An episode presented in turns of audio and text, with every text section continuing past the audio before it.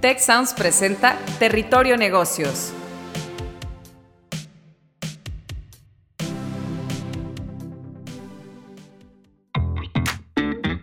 Ahora entramos a Territorio Negocios. Un espacio de diálogo y reflexión sobre las nuevas tendencias y transformaciones de los negocios en México, América Latina y el mundo.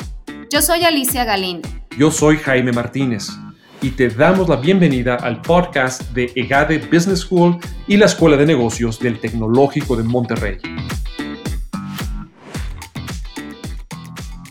Hola a todos, espero que estén muy bien. Bienvenidos a un episodio más de Territorio Negocios, el podcast de GADE Business School y la Escuela de Negocios del Tecnológico de Monterrey. Recuerden que Territorio Negocios forma parte de la barra de podcast de Tech Sounds y puede escucharse a través de Spotify, Apple Podcasts, Google Podcasts y Amazon Music. El día de hoy tenemos una, un episodio de lujo. Eh, vamos a platicar de todo esto que involucra el pulso eh, de la innovación en América Latina y tenemos, así como nuestro episodio, invitados de lujo, personalidades eh, que representan esta parte del ecosistema innovador y nos acompaña el día de hoy con nosotros Karina Castillo, directora senior de innovación en Visa México y bueno, primero que nada, Karina, muchísimas gracias por estar aquí con nosotros. Gracias, Alicia y Cristian. Gracias por la invitación. Al contrario, encantados de tenerte aquí en el programa. Y Cristian Granados, nuestro profesor e investigador en innovación de GADE Business School. Muchísimas gracias también, Cristian, por estar aquí con nosotros hoy. Gracias, Alicia. Buenos días. Karina, un gusto tenerte por acá. Excelente. Y pues bueno, yo soy Alicia Galindo, voy a estar moderando este episodio y pues bueno, vamos a arrancarnos con el tema. Y la verdad es que en los últimos años la innovación se ha acelerado en América Latina, sobre todo de la mano de empresas nativas, eh, pues 100% digitales que se pueden clasificar o calificar de hiper innovadoras. Si bien la innovación ha avanzado en una diversidad de sectores, muchas empresas todavía están en etapas tempranas que se caracterizan por un equipo de innovación reactivo a los cambios del mercado, unidades de trabajo poco integradas, poco uso de tecnologías y una mentalidad de ir siguiendo al mercado o ir siguiendo a las tendencias, entre otras limitaciones. En cambio, las empresas que abrazan la innovación como una forma de satisfacer constantemente a los consumidores están mejor posicionadas para beneficiarse y seguir creciendo en un contexto de digitalización acelerada. Y teniendo un poquito esto bajo contexto, eh, pues aquí surge esta primera pregunta, ¿cuál es el estado de la innovación en las organizaciones en América Latina?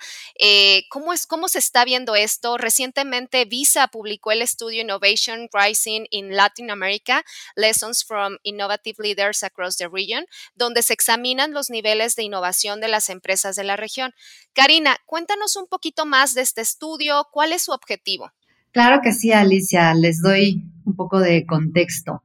Visa, al ser una compañía líder mundial en tecnología de pagos, colabora con todo el ecosistema, es decir, instituciones financieras, por supuesto, pero también comercios, tanto tradicionales como e-commerce, y nuevos jugadores como lo son las fintech. Y por eso, aunque ya existen muchos estudios a nivel mundial sobre innovación, decidimos enfocar nuestro estudio en la industria de pagos, sobre todo en un contexto tan interesante como el actual, donde además de que tenemos más de 1.300 fintech en la región y una penetración de teléfonos inteligentes arriba del 70%, México entre ellos, la pandemia de COVID-19 sin duda llegó a acelerar esta digitalización. Pensemos que durante la cuarentena el e-commerce se convirtió en el único canal por el cual se podía acceder a muchos bienes y servicios, ¿cierto?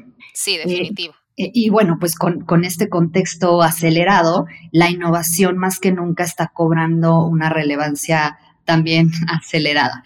Y por ello fue que buscamos, a través de este estudio, identificar a las entidades más innovadoras de América Latina, ver qué es lo que las caracteriza y cómo están aprovechando estas condiciones para innovar. Y para ello nos dimos a la tarea de entrevistar a los líderes de más de 100 organizaciones en México, Chile, Perú, Brasil, Colombia, principalmente, eh, incluidas, por supuesto, instituciones financieras, los comercios y estos nuevos protagonistas del ecosistema. Y como resultado logramos clasificar a estas entidades en innovación desde aquellas que están en etapa temprana hasta las que están en etapas avanzadas o incluso ya en una etapa madura.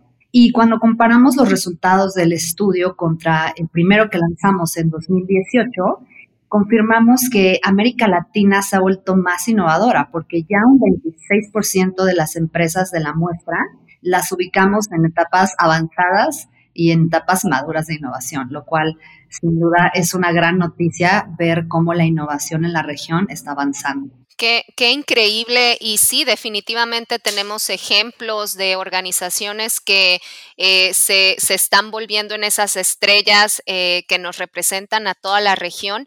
Y sobre esto, Cristian, ¿qué sabemos sobre la innovación en otras industrias? Eh, ¿Qué datos nos podrías compartir? Claro que sí, eh, sin duda, sin duda las organizaciones en América Latina han, invertido más. Nosotros también a Kenegad hemos hecho algunos estudios muy interesantes al respecto, pero yo sí pondría algo sobre la mesa para, para discutir y para ver más a profundidad sobre ¿Qué tan buenos resultados están dando estos esfuerzos de innovación que las empresas están haciendo?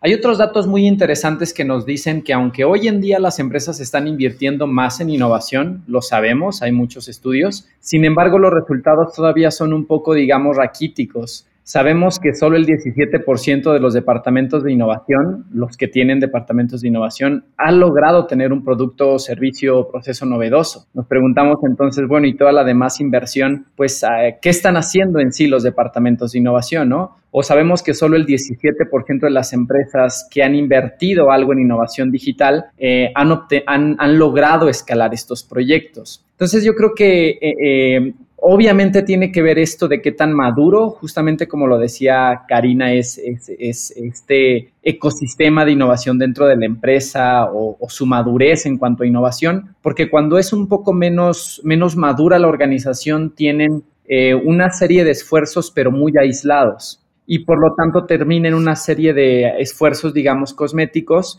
que todavía no alcanzan a, lograr eh, verdaderos resultados en, ya sea en la disminución de costos, en abordar oportunidades, en hacer crecer la organización en el mediano y el largo plazo. Entonces, creo que lo que estamos observando es que las empresas ya se dieron cuenta que es importante innovar, pero todavía no han logrado realmente, como en otros países, eh, que las empresas estén adelantando y creando oportunidades.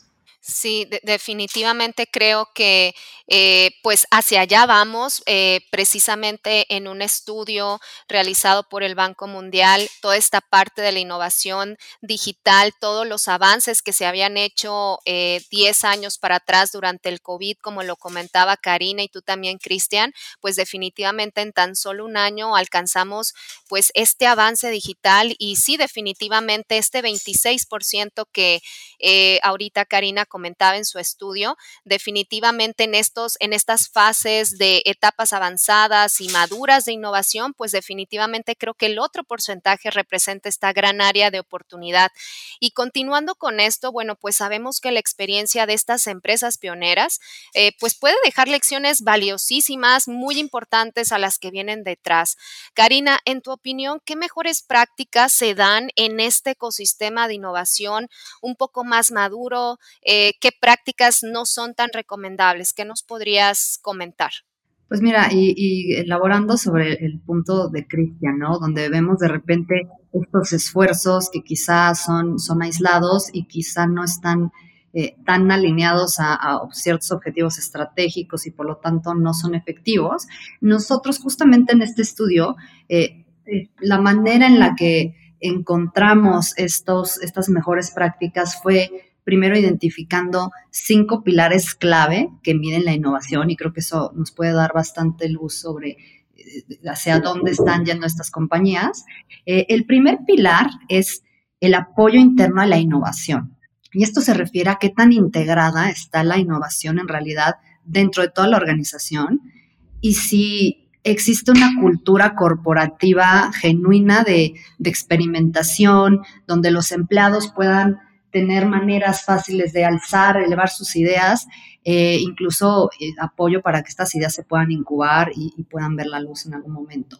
El otro pilar es la colaboración externa, donde nos nos enfocamos en entender qué tan integradas están estas empresas con el ecosistema y un ecosistema más amplio. El tercer pilar es el uso de la tecnología, sin duda, importantísimo, eh, para ver qué tanto están apalancando tecnologías emergentes, tanto de pagos en nuestro caso, eh, y también tecnologías en general. El cuarto pilar es la ejecución. ¿De qué sirve que generemos ideas increíbles si realmente no estamos siendo eficientes en, llevarlas eh, al mercado, ¿no? Y llevarlas con usuarios reales. Esto, esto nos habla de cuántas soluciones y qué tan rápido están estas compañías lanzándolas al mercado. Y finalmente, el impacto y la escala de las compañías, cuánto han crecido en la región, eh, cómo están apalancando alianzas y, qué alcance tienen en los canales físicos y digitales, por supuesto. Y con estos, estos cinco pilares en mente, eh, les comparto algunas de las mejores prácticas que encontramos a través de ese estudio. Si pensamos en en empresas que están en una etapa todavía muy temprana de innovación, lo que, algo que las caracteriza es que el equipo de innovación es un silo en la organización. Y su rol principalmente es el de crear conciencia interna sobre la innovación. Hacen talleres, hacen eventos, charlas. Están en una fase de aprendizaje sobre cómo pueden incorporar la innovación en sus actividades. Si nos vamos mucho más adelante a las compañías que están en una fase avanzada, el equipo de innovación ya está en el centro de la organización y esto le permite ser un facilitador proactivo con comunicación bidireccional con las diferentes áreas, eh, se relaciona activamente con ellas y están buscando siempre cómo resolver problemas y crear soluciones. Sin embargo, ya las compañías en una etapa madura eh, lo que vemos es que la innovación está sumamente integrada con la estrategia. Hay un enfoque mucho mayor en la experimentación, pero a más largo plazo. Y de hecho, bien interesante que en algunos casos estas compañías ni siquiera tienen un equipo de innovación como, tal, ¿no? Nos comentaba el, responsable de, payments eh, de PagSeguro en Brasil. Él lo que nos decía es, si tuviera un equipo de innovación, significaría que el resto de la empresa no tiene que innovar. Eh, y la verdad me encantó porque al final es, verdad, ¿no? El objetivo de, una empresa verdaderamente innovadora es que todos en la compañía y todos los equipos estén integrados y estén innovando constantemente. Otro, otra característica que encontramos en estas compañías es que colaboran de una forma muy activa y formal con jugadores externos, ¿no? Algunas, eh, de hecho, asignan embajadores que fungen como un punto de contacto con las startups y están continuamente buscando en el ecosistema eh, aquellas que operen o que se especialicen fuera del alcance tradicional de la compañía y esto les permite expandir sus servicios y mejorar su oferta. Em, otra cosa que vemos en estas compañías es que tienen, tienen cientos de APIs, el doble de las compañías que pues, no están en etapas, eh, eh, que otras compañías que no están en etapas tan avanzadas, y la mitad de estas APIs son abiertas, lo que nos habla de una intención clarísima de intercambiar data e integrarse con socios externos, ¿no? Nuevamente el tema de la colaboración hacia, hacia afuera. De hecho, algunas establecieron un equipo enfocado en monetizar estas APIs, de manera que, pueden ofrecer insights de sus consumidores a algunos socios selectos. Vemos también que estas empresas maduras hacen un uso muy intensivo de análisis de datos, pero en toda la organización, eh, con fines predictivos y de aprendizaje constante, y están trayendo al mercado productos y tecnología que, mejoran la vida de los clientes incluso antes de que los clientes se den cuenta de que lo necesitan. y tienen casos exitosos, casos de uso como blockchain, como biometría, Internet de las Cosas y pues algunas otras tecnologías de, la próxima generación. Y, finalmente, eh, otro, otro best practice que les quiero compartir es que las empresas innovadoras lanzan en promedio, de acuerdo a nuestro estudio, 17 nuevos productos o capacidades al año y lo hacen muy rápido, entre 3 y 4 meses para, lanzarlos, mientras que el promedio lo hace en 7 meses, y no es que en algunos casos de lo que nos reportaron hasta 15 meses, ¿no? Y hubo de hecho un participante que nos reportó haber lanzado en 6 semanas. ¿Y por qué lo logran? Porque Eh, sí, o sea, eh, rapidísimo, ¿no? A, veces, este, eh, no, no pensamos que se pueda, pero sí. Pero ¿cómo lo logran? Ellos tienen una cultura de, de, experimentación mucho más libre, donde no temen a fracasar. Esto es bien interesante porque lo ven como un funnel. Entre más ideas fallidas puedan producir, van a poder generar también algunas que sean exitosas. Y para hacer esto tienen medidas que les ayudan a evitar retrasos internos, por ejemplo, hacen lanzamientos silenciosos, donde habilitan una herramienta o un producto a un porcentaje súper pequeño de los clientes, de manera que no pierden tiempo ni siquiera en, crear o lanzar una fase piloto, eh, un Friends and Family, o incluso seleccionar quiénes van a ser eh, usuarios de esta prueba piloto. En fin, eh, la verdad es que hay, muchas prácticas interesantes, creo que estas son las que a mí me, me llaman más la atención, pero bueno, sin duda en el reporte podrán encontrar no, está increíble, Karina. La verdad, yo me quedo con esta parte, ese comentario eh, que te hizo, pues, esta, esta persona eh, que dirige esta empresa, en donde, pues, eh, si se necesitara un departamento de innovación, entonces, ¿qué está pasando dentro de la empresa? Mi empresa, entonces, pues, no es innovadora, ¿no? Entonces, es parte del DNA que la empresa debe de tener, que debe de, pues, de perseguir para lograr, para lograr esto. Qué interesante. Cristian, ¿qué otras mejores prácticas prácticas eh, consideras que se podrían implementar en tu experiencia, en lo que has, eh, pues ahora sí, investigado, en todas estas hipótesis que tú y tu equipo de investigación también han establecido en Legade? Platícanos un poquito al respecto sobre tu experiencia. Claro, eh, muy de acuerdo con, con, Karina. Otros, otros estudios que hemos hecho este, creo que hacen mucha resonancia con lo que Karina también ha encontrado. Yo resaltaría algo más que es el tema de la medición o los KPIs. Eh, para nosotros yo creo que por ahí empieza o lo que nos hemos dado cuenta, no solamente en consultoría, sino también, perdón, en investigación, sino también en consultoría, nos hemos dado cuenta que todo empieza por, por la estrategia, porque la estrategia viene desde el C-level, desde, desde los altos niveles de la organización, ¿no? Cuando no hay ese ímpetu o esa hambre de los directivos o de los dueños o del C-level, entonces pocas cosas ocurren. Ocurren a lo mejor ahí algunos champions de innovación intentando hacer algo, algunos colaboradores, pero nunca llegan a cuajarse las cosas. Pero cuando la organización empieza realmente desde arriba a decir, ok, vamos a innovar por algo específico, por un gran why, por un gran por qué, entonces realmente las cosas suceden. Eh, pienso, por ejemplo, en empresas como Coppel con su relativamente nuevo CEO, que ha hecho esfuerzos muy interesantes para que esta compañía pase de ser un retail a un gran banco, por ejemplo, uno de los bancos más importantes del país. Y esto no sucedió desde los niveles eh, bajos de la organización, sino de un esfuerzo realmente deliberado desde arriba de la organización para permear la innovación a lo largo de los diferentes departamentos o áreas de la empresa. Y creo que una buena práctica también es establecer por qué queremos innovar. Em, hoy en día hay muchas empresas incluso que se acercan con nosotros y nos dicen, oye, ayúdanos o ayúdenos a innovar. ¿Y para qué? Bueno, pues es que eh, eh, hay Big Data y hay digitalización, sí, pero ¿para qué? Exactamente para qué quieres innovar. Y a veces ahí los empresarios o, los, los, directivos se traban, pues no lo sé, no lo sé para qué quiero innovar o por qué quiero innovar. Entonces es importante que desde un inicio la empresa diga, ¿por qué quiero innovar? Quiero innovar por eh, hacer crecer mi negocio en un 30% en los próximos cinco años, por ejemplo, o algo así. Por ahí debería de empezar.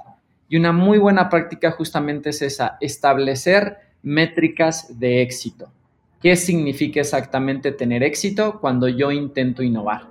Porque cuando tú das una estrategia eh, tan clara como esa, entonces los equipos de la, de la organización pueden experimentar para lograr esos grandes, esos grandes eh, KPIs o números que nos han impuesto, ¿no? Lo que le llamamos el reverse income statement o las finanzas reversas. Estableces grandes KPIs y luego das la, apertura a, los equipos a que trabajen, experimenten y logren esos números en vez de solamente inventarte números en un Excel, que pues sabemos que el Excel eh, todo te lo puede soportar.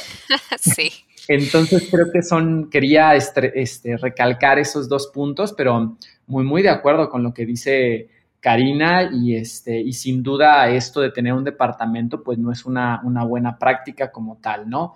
Em, solo para cerrar, creo que Para la innovación también es importante definir incremental, adyacente y transformacional. La innovación de tres niveles, ¿no? La incremental son cosas, pues mejoras constantes a lo que ya tenemos. Creo que eso se puede dar en todos los niveles de la organización, incluso en los niveles bajos de la organización, porque son mejoras a lo que ya tenemos. Creo que para lo adyacente y transformacional, que es, digamos, más a mediano o largo plazo, sí se requieren equipos más específicos, más especializados o talento más formado. Eh, y eso lo hemos visto en, algunas empresas, ¿no? Aquellos equipos que están haciendo innovaciones incrementales son equipos que tienen también actividades operativas constantes. Pero los equipos que están pensando en el futuro, ¿no? En grande, en, innovaciones que incluso pudieran ser eh, disruptivas o que, digamos, generen nuevas reglas en el mercado, sí son equipos más full time o equipos más especializados.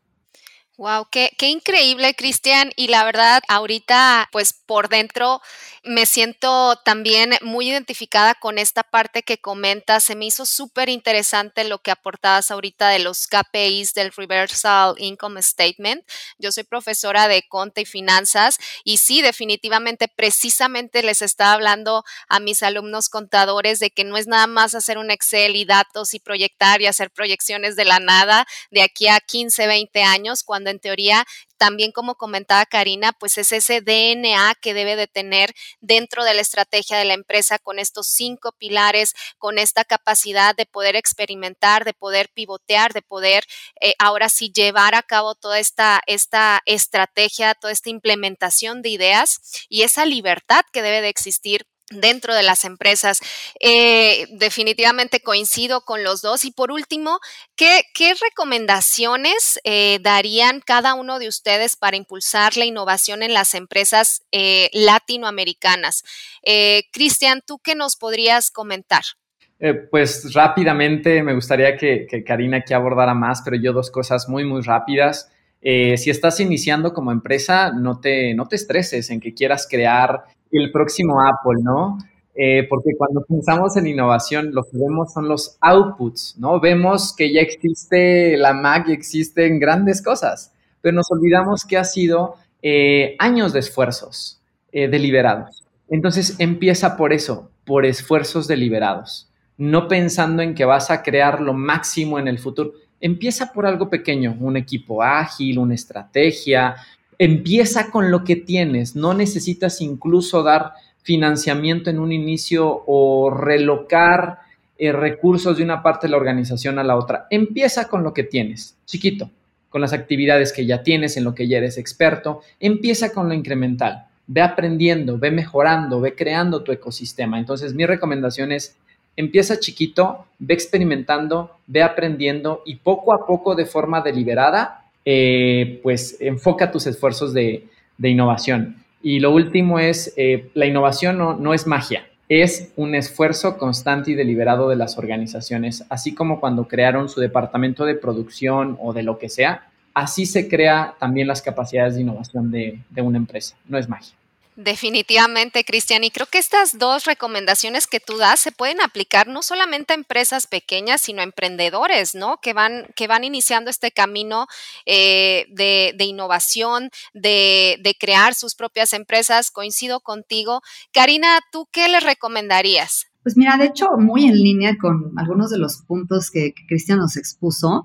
Eh, lo primero sería adoptar una cultura de experimentación constante, no tener este miedo a fallar, pero siempre con muchísimo entusiasmo de, tener al cliente en el centro, porque esto es lo que nos permite encontrar estos nuevos territorios de oportunidad, estas fricciones que muchas veces los mismos usuarios no saben que las tienen, ¿no?